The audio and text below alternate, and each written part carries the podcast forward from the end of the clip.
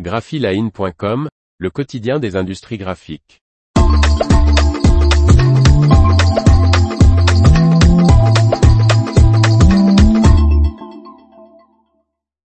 Fedrigoni enregistre un bénéfice en hausse de 54% en 2022.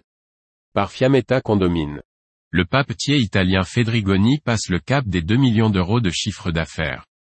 Le groupe Fedrigoni, fondé en 1888, qui s'est fait spécialiste des étiquettes haut de gamme, des matériaux auto-adhésifs et des papiers de création pour le domaine du luxe, a annoncé une croissance de 37% de son chiffre d'affaires pour l'année 2022 et un bénéfice avant intérêt, impôts et amortissement, BAIIA, de 340 millions d'euros soit en hausse 54%.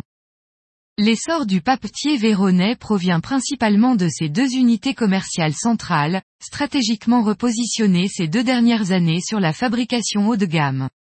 Ainsi, les étiquettes et matériaux auto-adhésifs ont atteint 1307 millions d'euros, plus 31%, de chiffre d'affaires et les papiers spéciaux pour l'emballage de luxe et autres solutions créatives, 904 millions d'euros, plus 43%.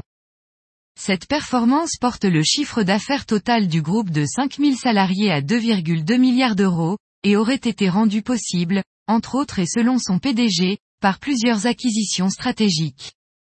Marco Nespolo, à la tête du groupe depuis 2018, indique, Fedrigoni a entrepris une profonde transformation en termes d'éventail de produits, de présence géographique, de go-to-market, de modèle opérationnel, de culture et de gouvernance.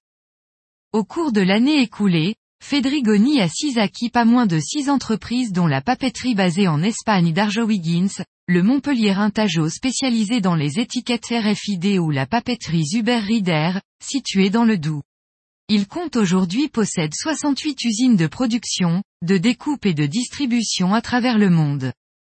En se positionnant ou en confirmant leur présence sur des segments tels que l'auto-adhésif, le film de revêtement et les papiers translucides, L'entreprise aurait donc consolidé sa position en tant que fournisseur dans des domaines clés, bien que les étiquettes et l'emballage de luxe constituent encore son cœur de métier.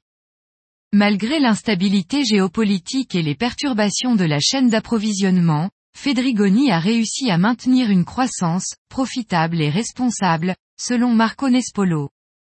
Le PDG, qui a commencé sa carrière comme analyste financier, tempère néanmoins cette performance en déclarant, les premiers mois de cette année n'ont pas été faciles, la demande reste extrêmement volatile, comme en témoigne le ralentissement des volumes.